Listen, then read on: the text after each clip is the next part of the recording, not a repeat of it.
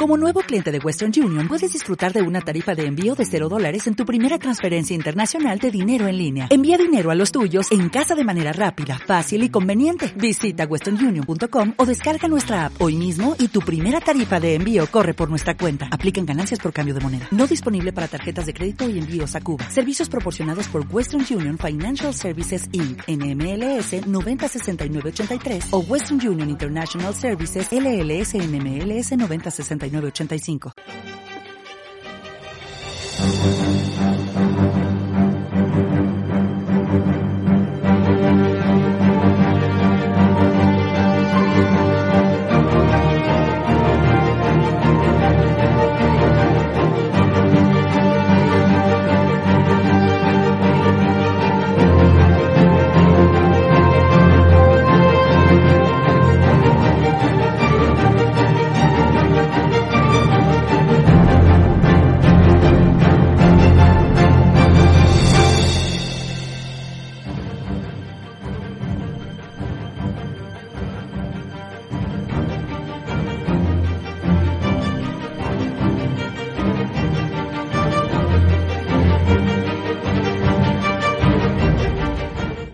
Hola, muy buenas tardes. Bienvenidos un día más a una nueva edición de Policríticos, un programa nuevo que ha comenzado muy fuerte en esta cadena en EDATV y que va a ser, creemos que muy visual, diferente, mucho mejor, en el cual vamos a estar con la política de una manera crítica, analizándola, proponiendo soluciones y también viéndolo todo desde un punto de vista un poquito eh, pues con algo más de humor de lo que normalmente podemos, podemos verlo. Tenemos varias secciones, contamos con varios colaboradores y sin más dilación, comenzamos.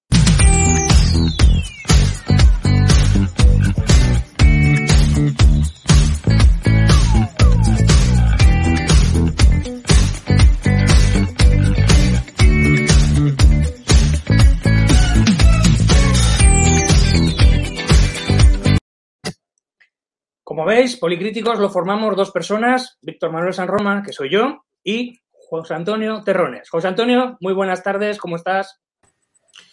Encantado, como siempre, de, estar contigo, Víctor. Eh, un placer enorme.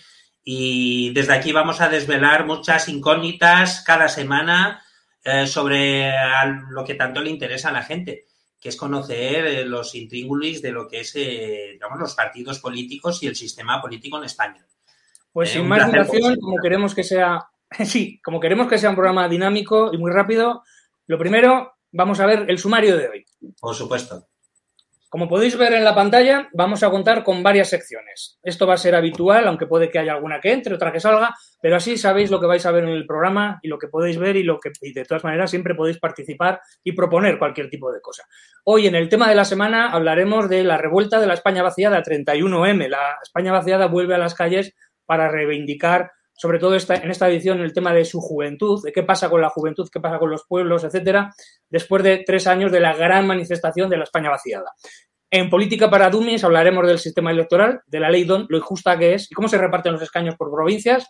Enredados en la red pretende ser una sección mucho más humorística, hablaremos de memes. Atención, los memes los hemos hecho nosotros, no están cogidos de ningún sitio, ahí veréis vosotros si os hacen gracia o no.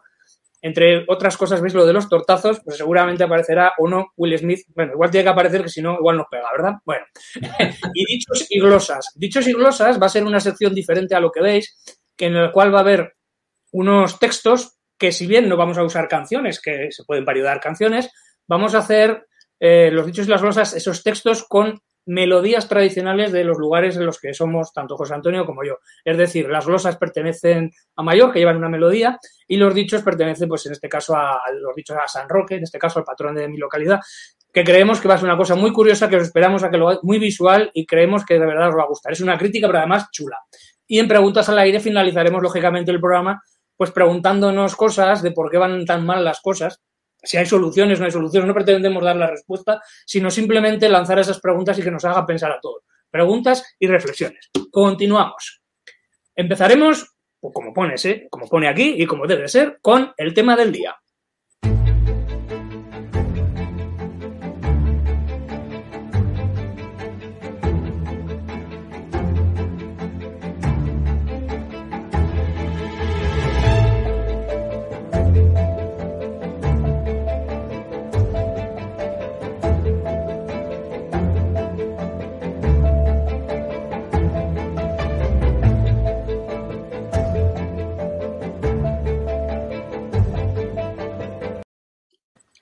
Tema de la semana, esta semana lo hemos querido eh, tratar sobre algo muy real, en este caso, pues el 31M, 31 de marzo, eh, se está declarando, se está en ello para que sea el día de, las provincias rurales, de, los entornos, digamos, vacíos, la despoblación. Eh, este año, lo que ha sido el 31M, lo organiza la España Vaciada, la plataforma España Vaciada, ha sido em, basado en el tema de la juventud, de la juventud, como podemos ver en alguna fotografía, pues de la juventud que igual se tiene que marchar de los pueblos a la ciudad, como vemos aquí en la imagen que hemos sacado del día de Soria. Eh, lo que es la España vaciadas fueron organizados en su momento, hace tres años, por Soria ya y Teruel Existe principalmente, y eh, lo que decimos es que ahora se vuelve a hacer ese 31 de 31M, esa, esa marcha, esa repercusión. La gran, gran, gran manifestación fue la que se hizo hace tres años, que fue la que dio origen al concepto de España vaciada, que hasta hace tres años no se trataba. Es decir, Ahora lo tenemos mucho en boga y hablamos mucho de él, pero la España vaciada como tal no existía, ¿verdad, José Antonio? Por supuesto, por supuesto. Es decir, la verdad es que eh, eh, si, algo ha cambiado es que por lo menos se está visibilizando este gran problema, eh, que es una España que, que, realmente vive a dos velocidades.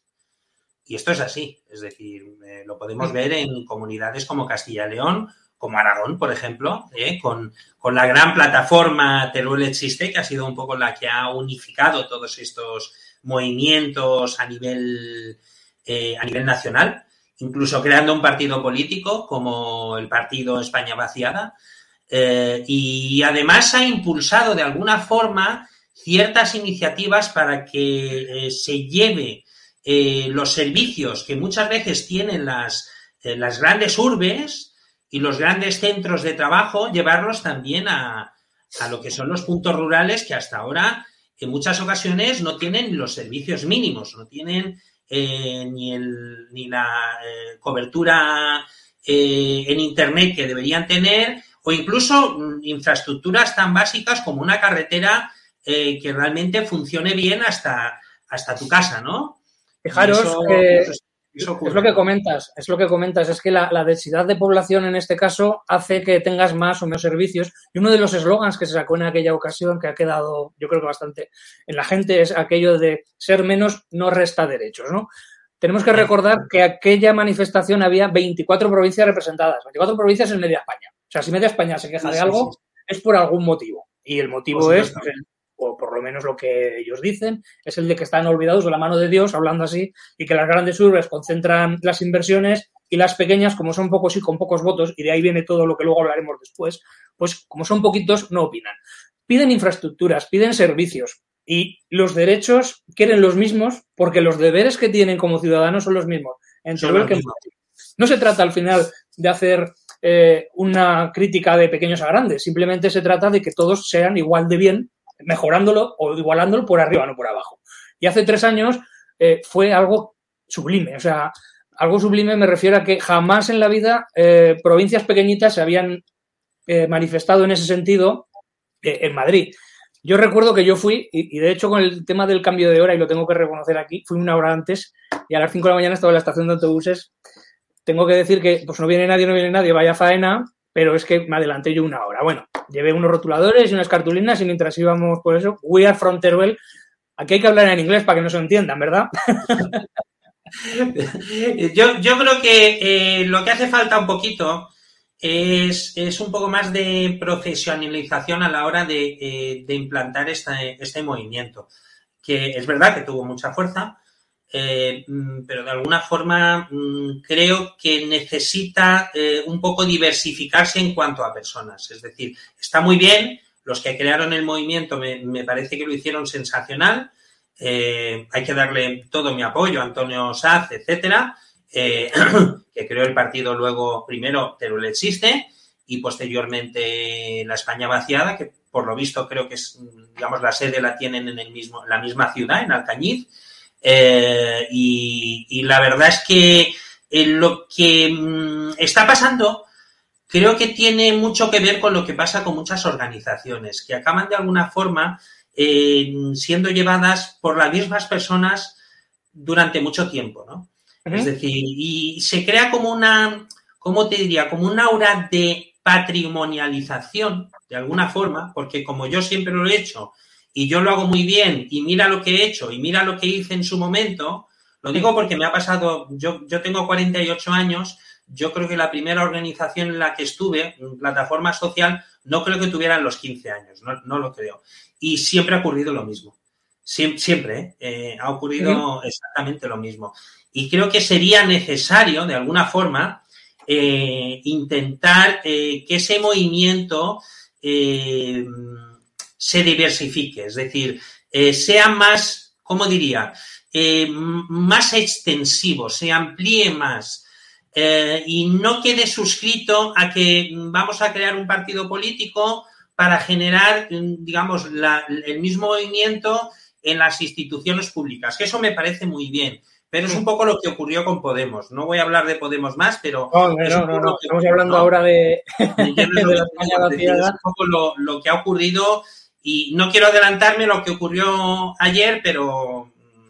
Pero bueno. Eh, pues aquel día fue, histórico para, para estas poblaciones, para estas asociaciones, más de 100 asociaciones de media España. Fue un día histórico porque hubo más de 100.000 personas en las calles, 100.000 personas que hicieron 500, o sea, kilómetros y kilómetros y kilómetros para estar en Madrid. Y que realmente, pues luego fue muy importante y acabó todo aquello con un discurso de Manuel Campo Vidal, que, que es de Huesca, por cierto, y de un pueblecito pequeñito, como él decía, y que, pues bueno, profesionalmente, pues acabas en, la ciudad trabajando de lo que eres y de lo que quieres y tiene que ser así, ¿no? Entonces, en ese sentido, eh, fue un momento muy importante el inicio de esto fue para las elecciones de abril. Luego recordemos que hubo que, como votamos mal, hubo que repetirlas. Cuando Teruel existe como plataforma, dio el paso a ser agrupación de electores, lo que sería el equivalente a partido político. Bien, todo eso ha empezado ahora. Es una cosa que, que Teruel y Soria están encabezando, pero hay mucha gente detrás. Que próximas elecciones creo que, que veremos nuevas agrupaciones. Castilla y León se ha visto. Pero lo más importante es eh, también entender si esta gente se presenta o no, o cualquier otro partido, a las elecciones, ver cómo funciona, digamos, eh, el sistema político, ¿vale? ver cómo funciona el sistema político y cómo esta gente puede estar representándose. Yo parto de la idea de que está muy bien gritar en la calle, quejarse en la calle, pero si el que tiene que recibir la llamada o el que tiene que coger el boli eh, no escribe la ley, pues no hace nada. Entonces hay que estar en las instituciones para obligar al que hace las leyes o los que hacen las leyes a que la hagan o que sea uno mismo el que la pueda hacer. Por lo tanto, ahora vamos a hablar de una nueva sección que hemos creado para, esto, en la cual hablamos de información general sobre el mundo político, sobre el sistema electoral. La hemos llamado Política para Dummies.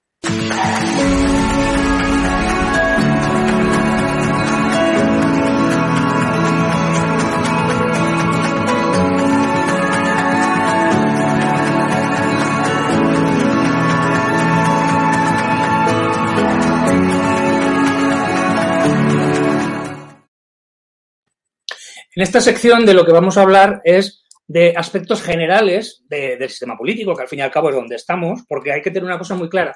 La política está en todos los sitios y la política o la haces o te la hacen. Entonces, para que a mí no me la den con queso, yo tengo que saber cómo funciona esto y luego yo tendré mi opinión para apoyar a unos o a otros.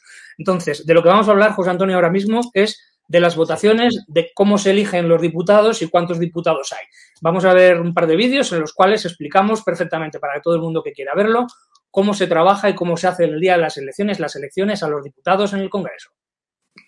Elecciones al Congreso de los Diputados. Realmente el Congreso de los Diputados sería el órgano más importante y son sus elecciones cada cuatro años. El Congreso de los Diputados hay 350 diputados y los elegimos los diferentes españoles. En este caso estamos hablando de que los elegimos unos 37 millones de personas de los 47 que somos, que somos la población con derecho a voto en España, es decir, los españoles de más de 18 años.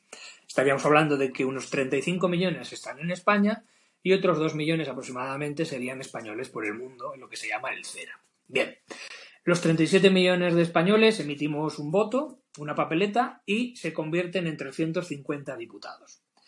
¿Cómo se convierten esos votos en diputados? Pues mediante una fórmula, que es la fórmula DONT en este caso, y, importante, cada uno de nosotros estamos en una circunscripción, al fin y al cabo una provincia, y en cada uno de nosotros elegimos a X diputados. En cada provincia se elige un número determinado de diputados. ¿Cómo sabemos o cuántos diputados eligen por provincia? Pues bien, de los 350 diputados que en total hay, nosotros eh, votamos solo a los que se juegan en nuestra provincia. Es decir, el día de las elecciones no hay una única elección de 350, sino que lo que realmente hay es 52 elecciones en las cuales hay 52 resultados y esos 52 resultados se suman y da un lugar, la suma total, a 350. ¿Cómo se hace esta división? Cada provincia parte con un número mínimo de diputados que es dos. En este caso, en España hay 50 provincias más Ceuta y Melilla. Vamos a considerarlos como provincia en ese concepto, por lo tanto hay 52 circunscripciones. Las 50 provincias tienen un mínimo de dos diputados y Ceuta tiene uno y Melilla tiene otro. Por lo tanto, 50 por 2 son 100, más los de Ceuta y de Melilla, 102 son el mínimo asignado que ya, digamos, tendríamos. Por lo tanto, cada provincia, dos. Y además, ¿cuántos más? Pues bien, el resto, que son 248, su cálculo se hace dividiendo la población de derecho por el número de, los 248. Es decir, los 47 millones de españoles que somos dividido para 248. Aproximadamente da unos 190.000. Por lo tanto, cada provincia se sumará esos dos más uno cada 190.000. Básicamente, el resultado es Ceuta se queda con uno, Melilla se queda con uno, Soria se queda con los dos más cero, es decir, con dos, y Teruel ya tiene dos más uno. Así como Teruel, en total hay ocho provincias que tendrían ya tres. Pasamos de esos mínimos hasta arriba, que estaríamos hablando de Madrid y de Barcelona. Madrid tendría 37 y esos 37 serían 2 más 35.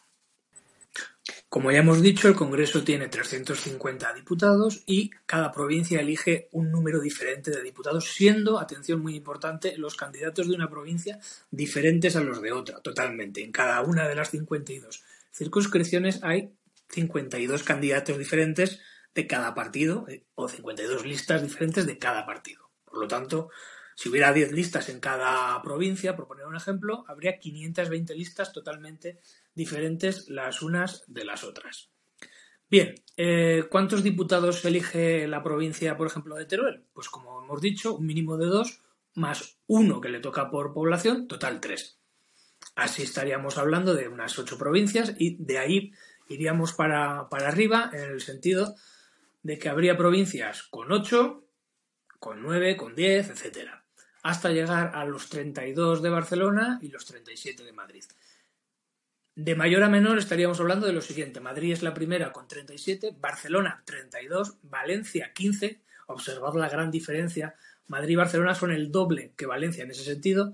Después de Valencia estarían Alicante y Sevilla, ambas con 12. Málaga tendría 11, Murcia 10 y Cádiz 9. Eh, hay muchísimas provincias con 8, con 7, con 6, con 5, con 4 y con 3, lógicamente por la población que tienen y acabaríamos con Soria con 2 más 0, es decir, 2, y Ceuta y Melilla que solo tendrían pues la unidad que se les da como mínimo dentro de, lo que es el propio reparto mínimo que se hace en este caso.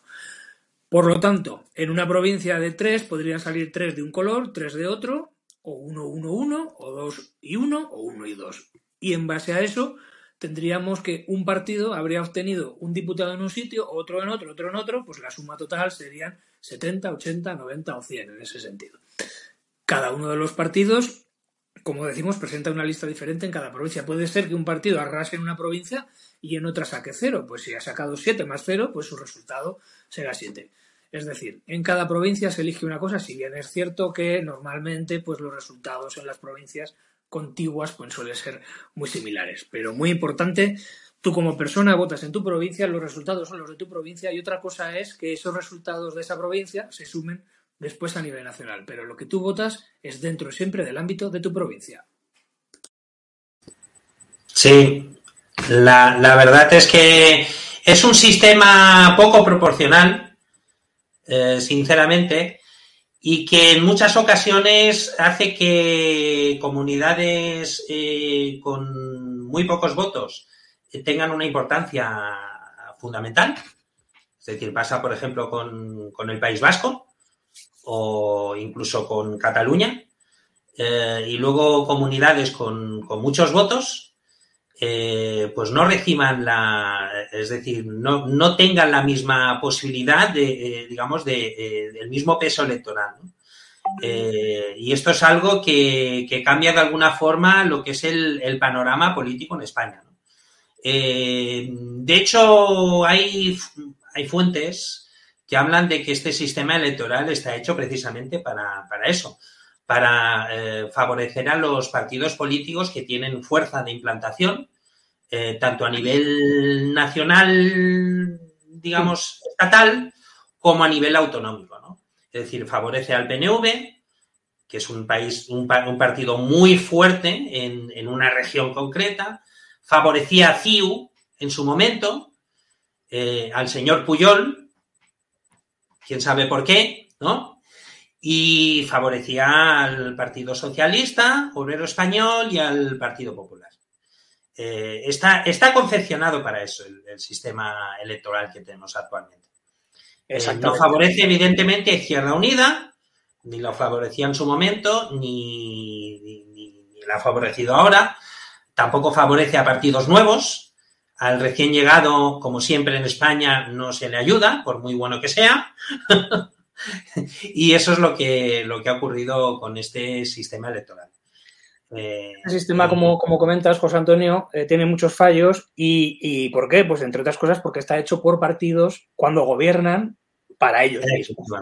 Entonces, eh, en base a eso y, y hablando de este mismo tema, quejándonos de, esto de los partidos, eh, en el programa hemos hecho, aparte de daros esta chapa que os acabamos de dar, queremos desengrasar también y meter algo de humor. Y hemos creado una nueva sección eh, que se llama Dichos y Glosas, en la cual vamos a hacer una crítica, pero de una manera diferente, con lo que serían eh, unas melodías que son populares de cada uno de los sitios en los que somos. José Antonio de Mallorca, yo soy de Calamocha, en Teruel, y aquí en Calamocha es muy típico eh, para las fiestas patronales un dance que sería como una especie de jota por el pueblo, vamos vestidos todos de una manera igual, en la cual, pues en honor, pues como en todos los sitios, a, un patrón, en este caso a, San Roque, se hace, digamos, ese, baile durante varias horas de una ermita, una iglesia. Bueno, en ese dance, fijaros cómo es ya desde hace varios cientos de años incluso, para que aprovechen y descansen los, bailarines, los danzantes, que se llaman, eh, había unas pausas. Pero en esas pausas lo que se ha hecho, y es una de las cosas que a mí más me gusta, y es lo que vamos a ver ahora, se hacen unas pausas en las cuales se hacen como unas coplillas, por decirlo así, en la cual hay unas críticas políticas. Se puede hablar de lo que ha hecho el alcalde, de lo que no ha pasado, de qué bonita está mi localidad, cuánto quiero a mi madre. Pues nosotros lo que hemos hecho ha sido hacer una crítica, de ahí nuestro nombre, con un dicho y vais a ver lo que...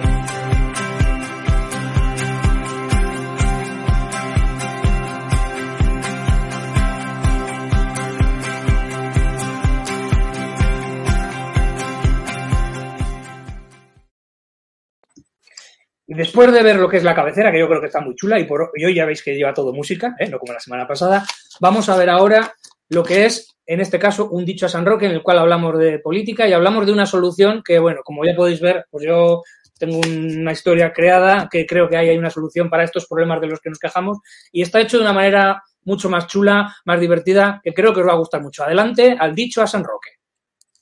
Glorioso patrón San Roque, a ti te vengo a preguntar que por qué los partidos nos quieren engañar. El PP dice 800, Podemos más de 500 pero a la hora de votar solo va el 5%. Ya no me creo sus cifras, ni la de otros partidos. Una mentira más de quienes nos quieren gobernar. Si nos fallan los partidos, ¿qué nos queda a los votantes? Son nuestros representantes, pero actúan por sí mismos. No nos piden opinión. ¿Para qué? Si da lo mismo. Solo les importamos una vez cada mil quinientos días. Piden que les votemos. Dicen que para nuestro bien, que debe gobernar A para que no lo haga B. A mí ya me huele mal este sistema electoral. Cuando estas cosas pasan, algo debe cambiar. Hay que tener un sistema mucho más proporcional. Que todos los votos cuenten, que no haya votantes basura, y para que esto suceda, hago una proposición. Lo primero, quitar a Don, mantener la circunscripción, y así no tocas la Constitución. Esto no es ninguna broma. Debemos implantar ya el método San Roma. Millones de votantes ganan, decenas de partidos también. Aquí solo pierden PSOE y PP.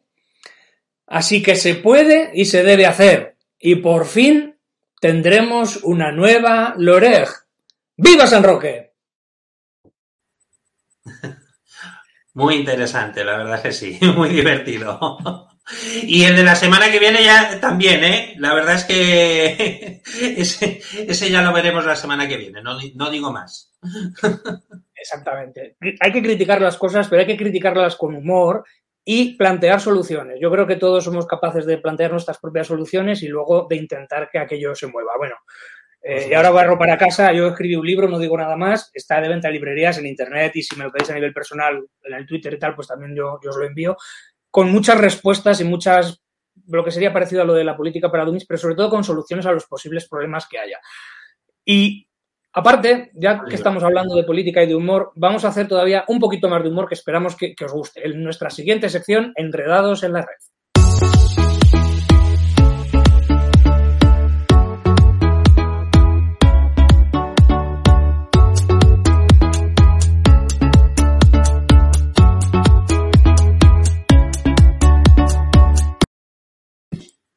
Y en esta sección lo que hemos creado ha sido una serie de, memes, ya os digo que no están cogidos por internet, sino que están hechos por nosotros, al fin y al cabo. Y podemos empezar ya viendo pues, a un personaje que, que, no sabemos si saldrá muchas veces por aquí o no, pero es carne de meme, es carne de meme, Donald Trump. Donald Trump, que como podéis ver, está cogiendo y borrando una serie de archivos en su teléfono. ¿Y qué está borrando? Pues parece ser, José Antonio, que está borrando algo relativo al asalto al Capitolio, ¿verdad? Bueno, eh, por lo visto, mira, según una información, eh, te puedo poner lo de Yahoo Noticias, eh, hay horas de llamadas de Trump omitidas en registros de la Casa Blanca el 6 de enero de 2021. según la misma información, los registros de la Casa Blanca entregados al Comité Legislativo que investiga el asalto al Capitolio tienen un vacío de 7 horas y 37 minutos en lo que respecta a las llamadas recibidas o realizadas ese día por el entonces presidente de Estados Unidos, eh, Donald Trump. Así lo señalan, que habría que mirar también esa información porque mm, estos medios mm, siempre suelen ser un poquito tirados o escorados hacia, hacia cierto sector, hay que decirlo, como son el Washington Post y la cadena CBS, eh, que dieron a, a conocer su contenido este martes.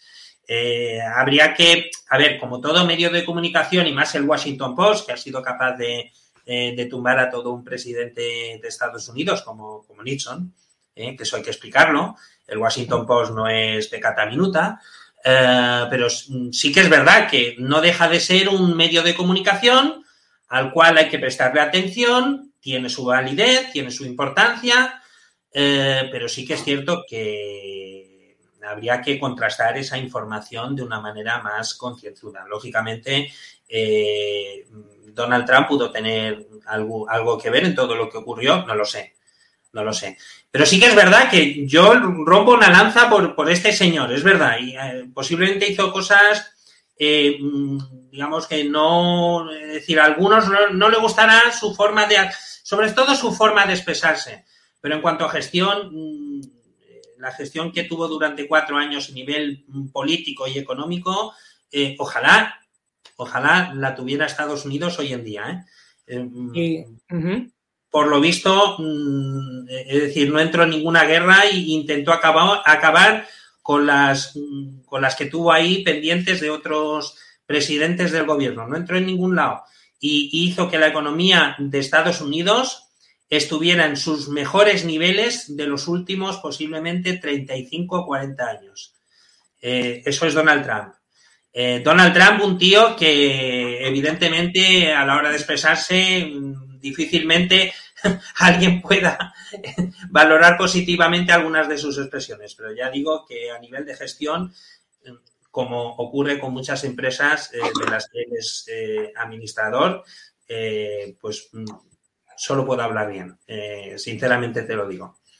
y eh, si hay archivos, como comentabas, borrados o no, que no sabemos dónde están y qué ha pasado, sí que hay una cosa que todos hemos podido ver, no una, sino cientos de veces en cientos de canales ya, que se ha hecho casi prácticamente por sí sola un meme, y es este, el de Will Smith azotando un bofetón, dando un bofetón a Chris Rock. Yo creo que ahora es Crash Rock, pero bueno. Y esto, esto además, que es este meme que veis aquí, lo hemos llamado el Zasca de la semana, y lo que queremos es que cada semana, con esta misma imagen de, Batman, por decirlo de alguna manera, hagamos un Zasca de la semana. José Antonio nos ha preparado uno que también está súper bien, que es el de datos azotando a Pedro Sánchez. O sea, Pedro Sánchez puede decir lo que quiera, pero la realidad le da un bofetón de vez en cuando, ¿verdad? Eh, yo creo que más es que de vez en cuando. Es decir, si. Eh, es decir, yo conozco mucha gente que ha apoyado a Pedro Sánchez en su momento. Yo el primero, sobre todo eh, cuando ocurrió, eh, digamos, su, defenestración en, el Partido Socialista. Eh, después conocimos situaciones que posiblemente me, me, hubieran hecho cambiar de opinión. Pero bueno, es como todo, conoces las cosas en otros momentos y no en tiempo real. Eh, pero sí que es cierto que con el tiempo y sobre todo cuando ha entrado en, eh, en el gobierno, la verdad es que ha ido de mal en peor. Eh, primero por situaciones externas mm, y mm. segundo por una gestión que yo creo que deja muchísimo que desear, sobre todo por la mala comunicación con el, con, el, otro socio de gobierno. yo creo que ha influido bastante. Esa, esa, forma de, inter, de interrelación con, eh, con su partener en el gobierno ha hecho que muchas veces mmm, ni ellos mismos entendieran algún tipo de, de, gestión que han llevado a cabo. ¿no? Por ejemplo, el COVID, eh, de hecho, ha sido denominada la gestión de, de, Pedro Sánchez como la peor en su momento. Yo creo que actualmente ya no lo sé, pero en su momento la peor del mundo, a nivel mundial. Eh, hubo muchos problemas, sobre todo con algunas manifestaciones que por lo visto anteriormente eh, se habían prohibido eh, algunas reuniones, digamos, de funcionarios públicos y después se permiten manifestaciones en toda España y se permiten muchas otras cosas con el resultado que todos conocemos. ¿no? Y después, ahora en estos momentos, la inflación está disparada. Eh, los datos económicos dicen que han mejorado, lógicamente han mejorado, y los de Etiopía seguramente también habrán mejorado. Y, y, es lo que decimos, los datos le están dando una bofetada a Sánchez eh, impresionante. ¿no? Eh, y como, como comentas, eh, esto es el zasca de la semana que ha preparado José, en el cual hay un bofetón o un zasca de uno a otro. Os invitamos a que participéis porque queremos que esta sea una sección dinámica en la que este zasca de la semana, este bofetón, puede ser cualquiera. Se me ocurre el de bofetón de Feijó, por ejemplo, a Casado o cualquier otro. Nos gustaría que nos indicarais alguno que os guste, porque si hay alguno que se os ocurra, podéis coger esta imagen y hacedlo o enviarnos a nuestras direcciones, poneros en contacto con nosotros y decirnos quién sería Batman y quién sería Robin en info.edatv.com. Os instamos a que participéis y, igual que este, con otros, para que hagamos el zasca de la semana. Y después de hablar un poquito y desengrasar un poquito todo, eh, hay cosas que están muy claras, como ese bofetón, aunque hay duda de si al final fue real o fue algo divertido. Yo creo que si es falso, es una campaña de marketing brutal para todos, de verdad, para todos, para el que la da y para el que la recibe. Yo no sé quién ha ganado los Oscars, pero sé que ha habido un chico que le ha dado a uno a otro, bueno, al presentador. Bueno, en fin. Esto es todo muy divertido, muy. A veces sabes lo que pasa, José Antonio, que nos quedamos con la anécdota. Es decir, esto de un bofetón de un chico a otro, de un señor a otro señor, que se lo podían haber dado en la discoteca dos horas más tarde y aquí nadie hubiera dicho nada más que. Efectivamente. Es lo que luego ha hecho que no se hable de las películas que han ganado, de los que, de los que no han ganado, etcétera. Y a lo que voy es a lo siguiente. Eso es lo que a veces nos quedamos, nos quedamos con la anécdota. Sin embargo, hay cosas más, más importantes que eh, pues a la gente, digamos, eh, nos hace falta saber y no sabemos. Y entonces hay alguna serie de, temas en los cuales pues no sabemos por qué sucede una serie de cosas y nos hacen pensar. Y para ello vamos a hablar de esto en la siguiente sección, preguntas al aire.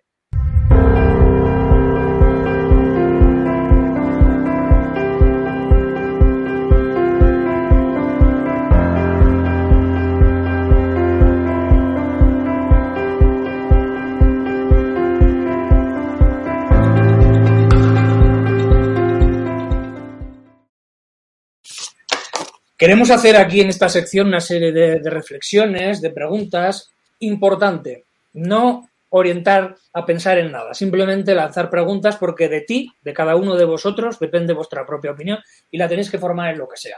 Nosotros tenemos que hablar, tenemos que plantearnos dudas, reflexiones, por qué sucede este, por qué no lo otro, quién se beneficia, etcétera, pero no vamos a decir se beneficia a este o no, no, no, vosotros podéis investigar y saber quién o pensar en quién. Muchas veces, a veces, cuanto más investigamos o más analizamos un tema, más dudas tenemos. Cuanto más miramos, menos blanco, menos negro es. Aquí nos piden a muchas veces, en muchos aspectos, que digamos si es A o B, blanco o negro, y a veces la respuesta no es ni blanco ni negro, sino una gama de grises. ¿En qué gama de grises está? Yo me pregunto, por ejemplo, eh, con el tema de la gasolina. Yo he echado gasolina, me he gastado 85 euros, lo digo así, menos mal que ahora está lo, del 20, lo de los 20 céntimos, que se ha puesto ahora, pero creo que sinceramente se podría haber hecho algo mejor. Planteo la pregunta de, ¿tienen que ser las gasolineras los bancos de la administración? Cuando tenemos a los bancos que nos deben un pastón, primera pregunta, la lanzo al aire. Eh, luego, como comentabas, José Antonio, con el tema de la, de la sobrerepresentación de algunas provincias, es verdad que Madrid está infrarrepresentada con 37 diputados y Teruel con 3 está sobrerepresentada. ¿No será que yo que soy de Teruel lo veo de una manera y el que es de Madrid lo ve de otra, simplemente por egoísmo, por beneficio de cuanto más gente los míos, mejor. Ahí estamos un poco en el aire. Ahora es el Congreso del PP. También lanzo otra pregunta.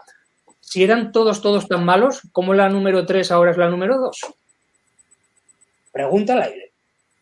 Hay que pensar alguna de estas cosillas. Yo creo que es importante. Los aforamientos, que es un tema del que hablaremos un día. Eh, hay gente que está aforada, los diputados están aforados. El rey Juan Carlos, en este caso, en Inglaterra, su inmunidad puede ser que no le sirva y posiblemente, y la pregunta es esta, ¿veremos sentados al rey Juan Carlos en un banquillo en Inglaterra, en el Reino Unido? ¿Quién lo sabe? ¿Quién lo sabe, verdad, José Antonio? Hay muchas... Hombre, sí. sí, yo me, hago otra pregunta. ¿Por qué eh, cuando la gasolina eh, sube, digamos, en los mercados internacionales, se repercute al día siguiente en el precio de la gasolina que pagamos todos en nuestro depósito? Y cuando baja, siempre hay millones de excusas para que no baje. Esta es una gran pregunta. Es una gran, gran, gran pregunta. solo sube, las cosas solo suben. Es una pregunta muy importante. Eh, ¿por, qué, eh, ¿Por qué están subiendo todos los precios actualmente y se pone la excusa de que es por la guerra de Ucrania? ¿No será que hay algo detrás que no es la guerra de Ucrania y hace que suban los precios? Para mí yo creo que es otra grandísima pregunta. Ahí está. Preguntas que lanzamos al aire y que cada uno de ustedes pues puede responderse y si no, pues también podemos pedir, nos pueden pedir que, investiguemos algún tema y que demos todas las, opciones. Y a nivel general, y esto ya es como muy, muy para, para, pensar tranquilamente una mañana de domingo, como la de mañana, tranquilamente, con una cervecita o, a la pero en solo en reflexión, el tema de la igualdad. ¿Somos todos iguales ante la ley, por ejemplo? ¿Es igual el rey que yo o que tú? ¿Somos todos iguales y luego hay tres que no? Ante la ley. A la hora de votar, ¿Es el mismo poder el que tienen los ciudadanos de una provincia con los que tienen de otra? A la hora de votar, ¿los partidos políticos defienden a los de la provincia o defienden a su partido? ¿Somos iguales cuando luego eh, deberían defendernos? ¿Somos iguales los ciudadanos, los votantes y los políticos? ¿O están ellos encima? ¿No deberíamos estar nosotros encima? ¿Quién son los jefes del diputado provincial de Soria en Madrid? ¿Quién es el jefe? ¿El votante que lo ha puesto o el jefe del partido que puede hacer que vuelva a ponerlo de número uno? Eso nos llevaría a una pregunta más importante. ¿Hay democracia en España realmente? ¿Vivimos pues en un sistema realmente democrático? Con una pregunta eh, tan fuerte como esta. ¿Realmente nosotros decidimos como, como ciudadanos que deberíamos tener todos los derechos, decidimos realmente lo que ocurre a nivel político en España? Y a nivel, eh, digamos, de administración, o, por ejemplo, cómo debe ser nuestro sistema económico, regido, lógicamente, por los partidos políticos y por, y por las instituciones públicas. ¿Realmente ocurre eso? Es decir, ¿tenemos realmente esa, eh, esa transmisión de voluntad a las instituciones y, a, a lo que es el sistema público en España? También otra cosa muy importante. Yo me planteo si realmente hay igualdad en muchos sentidos, ya no a nivel político, sino hay, hay igualdad de oportunidades en España. ¿Realmente? O sea, son, son enormes preguntas, ¿eh? Pues esas preguntas, querido público, pretendemos que sean, como hemos dicho, preguntas al aire y piensen un poquito. Miren programas, vean periódicos, lean, infórmense si quieren. Pero importante, saquen sus opiniones, no dejen que nadie les diga nada. Al revés, ustedes tienen que formarse su, su opinión. No, además, esta sección me, me parece interesantísima esta sección porque es importante que la gente desarrolle algo fundamental, que es la capacidad crítica, es el criterio. Es decir, lo que tiene que tener un ciudadano, un ciudadano desarrollado a nivel intelectual y maduro a nivel intelectual, es eh, la, la capacidad crítica y el criterio necesario para formarse una opinión de lo que, de lo que tiene enfrente, de la realidad del mundo que le rodea, ¿no? Y yo creo que esta, esta sección puede, puede servir precisamente para eso. ¿eh? Precisamente con ese espíritu crítico y con ese espíritu de, sentido común también, ¿verdad? Y es el que nosotros estamos haciendo en este programa, José Antonio, y que vamos ya finalizando. Eh, nosotros hemos pretendido hacer una cosa chula en la que hemos analizado el sistema electoral como algo chulo, como algo trabajado, pero sobre todo también con un poquito de humor y lo que, lo que queremos es que ustedes vuelvan a estar otra vez el próximo día viéndonos aquí en Policríticos.